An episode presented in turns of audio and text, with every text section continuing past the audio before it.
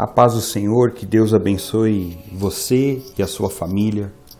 Hoje falaremos sobre finanças, área tão importante no relacionamento conjugal, onde infelizmente muitas vezes o dinheiro tem sido um dos grandes causadores de conflitos no relacionamento. Seja por conta que muitas vezes a diferença salarial existente entre os ganhos de marido e esposa, ou pela maneira que os gastos são realizados. Mas eu quero primeiramente ler a palavra de Deus que se encontra em Deuteronômio, capítulo 8, versículo 18, que diz assim: Mas lembrem-se do Senhor, o seu Deus, pois é ele que lhes dá a capacidade de produzir riqueza, confirmando a aliança que jurou aos seus antepassados conforme hoje se vê.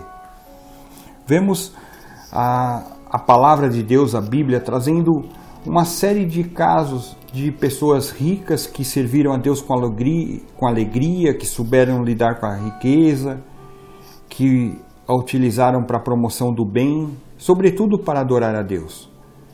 A riqueza em si não é um mal, mas a forma como alguém lida com ela pode resultar em bênção ou maldição. Há uma linha tênue entre a bênção e a maldição quando o assunto é riqueza. Muitas pessoas, em vez de possuírem os bens, são possuídas por eles, tornando-se verdadeiras escravas da riqueza.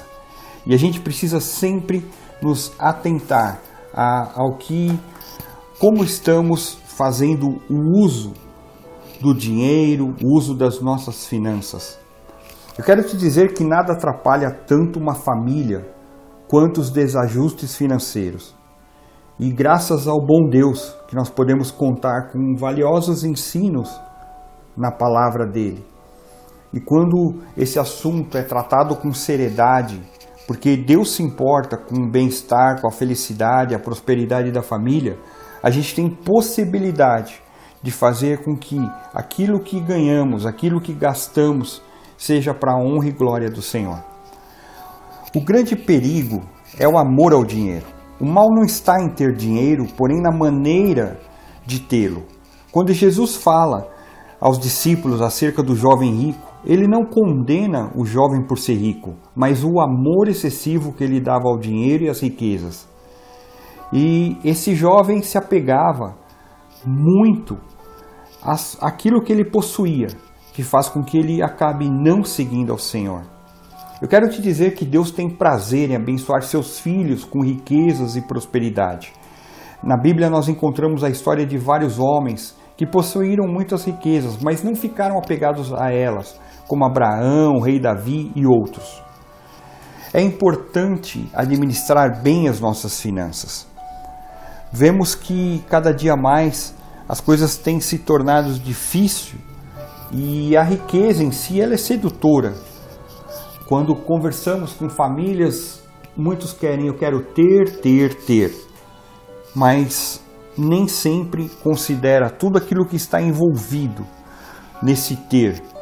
E aí acaba acabam muitas vezes indo para dívidas, para cheque especial, para altas dívidas com cartão de crédito, para devedores, para pessoas que emprestam dinheiro com altos juros e aí começa uma série de brigas. Nós precisamos sempre fazer um orçamento, entendendo aquilo que ganhamos e aquilo que vamos gastar. Estabelecer prioridades. O dinheiro deve ser usado com sabedoria. A Bíblia fala que o, o, salmista, lá no Salmo 115, versículo 16, fala que os céus são os céus do Senhor, mas a terra deu a ele aos filhos dos homens. Muitas vezes nós temos equívocos quando se trata de dinheiro. Algumas pessoas dizem eu ganho mais e por isso eu mando. Isso não quer dizer nada, porque quando nos casamos, partilhamos desses bens um ao outro. Então precisamos entender que não é porque eu ganho mais que a minha esposa ou ela ganha mais do que a mim que nós vamos ter o, o mando da casa. Isso não é um compartilhar, isso não é casamento, isso não é se doar. Outro aspecto errôneo é o dinheiro é meu e não seu. Casamos, Então o dinheiro é dos dois. E, e eu fico espantado com alguns maridos que às vezes eles têm esposas cujos cargos, cujas responsabilidades são maiores do que eles exercem, e eles ficam chateados com isso. Dê glória a Deus porque sua família está crescendo. Então precisamos usar esse dinheiro com sabedoria, estabelecer um percentual de renda para uso coletivo, para que a gente tenha as despesas fixas pagas, aquilo que todo mês eu tenho que pagar, seja aluguel, seja prestação da casa, seja água, luz, as contas. Agora, tudo tem se tornado mais difícil, com certeza, por isso devemos o tempo inteiro estabelecer prioridades e saber administrar, dirigir bem, gerir os bens de uma maneira correta. Deus quer com certeza trazer bênção sobre a família e, e aí há um, uma estratégia muito interessante do Senhor que Paulo trata essa oferta financeira como semente.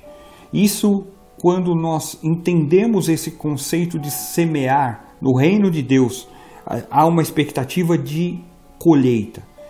E sempre o receber é consequência do dar. O dar aumenta a nossa conta, a oferta possui algumas características e, muito, e, a Bíblia fala que ela é recebida como um cheiro suave, um sacrifício agradável, aceitável, um ato aprazível a Deus, na qual ele se agrada. E o ofertante é recompensado por Deus. Eu quero te dizer que, como família, nós devemos ser ofertantes. A oferta atrai o olhar do Senhor. A fidelidade promove isso de, como cristãos, quando nós entregamos nossos dízimos, nossas ofertas, quando nós somos fiéis e as bênçãos vêm de uma forma especial. E muitas vezes a gente acha que Deus se esqueceu de nós nessa responsabilidade financeira. Não, Deus tem nos dado provisão. A Bíblia fala que nós devemos cada dia mais ter esse papel administrador. Devemos cada vez mais reclamar menos e colocar aquilo que está em nossas mãos nas mãos do Senhor, para que Ele venha trazer o multiplicar. Então eu quero te dar como dica: coloque como casal as prioridades que vocês têm. É necessário fazer uma lista enumerando e vão num princípio de oração com essas metas definidas Orem a Deus, peçam ajuda ao Senhor e sejam fiéis a Ele. Organizem o seu orçamento familiar. Jesus, quando tinha que multiplicar os pães, quando ele multiplicou os pães e os peixes, ele pediu que os discípulos organizassem a multidão em grupos de 50, todos assentados. Ali eles foram alimentados, receberam foram, é, o alimento, foram saciados. A organização de seu orçamento vai te ajudar que você veja o que pode estar colocando a perder o teu orçamento mensal. Administre essas finanças com sabedoria, peça a graça de Deus. Outro aspecto, coloque toda a família para que vocês tenham economia. Poupar é, é, é algo sábio. E a gente, não que eu vou poupar tudo, ah, então não posso tomar um sorvete porque todo o meu orçamento vai embora. Não, não é isso. É colocar aquilo que é supérfluo, mas às vezes, um gasto mínimo não é isso que vai fazer a transformação do seu lar. Eu quero te dizer que eu conheci uma família que passou o tempo inteiro economizando, economizando, economizando e nada, não saíam para nada, não tinham tempo de lazer, não tinham tempo de relacionamento entre o casal. E aí, infelizmente, esse casamento esfarelou. Para onde foi esse dinheiro? Para onde foi aquilo que eles colocaram? Para nada, porque cada um foi para o seu lado e no final não semearam nada. Então, tenham em primeiro lugar, fidelidade a Deus, porque nós vamos prestar as nossas contas a Deus. E antes de gastarmos com qualquer propósito, devemos colocar esse compromisso com o Senhor e Deus vai multiplicar. E eu quero orar para que Deus traga sabedoria, para que Deus traga um relacionamento harmonioso, uma família abençoada e próspera. Que Deus abençoe a sua casa com o melhor dessa terra. Oremos, Pai, no nome de Jesus, eu quero te agradecer, Senhor, por essa palavra e orar para que todos meus irmãos que estão ouvindo, casais ou pessoas que estão ah, ouvindo sozinhas, que elas possam ter a sua família abençoada, a sua família próspera, que elas sejam abençoadas com o melhor dessa terra, que o Senhor venha multiplicar aquilo que eles colocarem a 30, 60, 100 por um, Senhor, e que o Senhor traga bênçãos suficientes que possam suprir todas as necessidades desse meu irmão, desse meu amigo que está ouvindo, Senhor. Que a tua graça esteja com cada um, Pai. É o que eu te peço no nome de Jesus. Que Deus te abençoe, que você fique na paz do Senhor.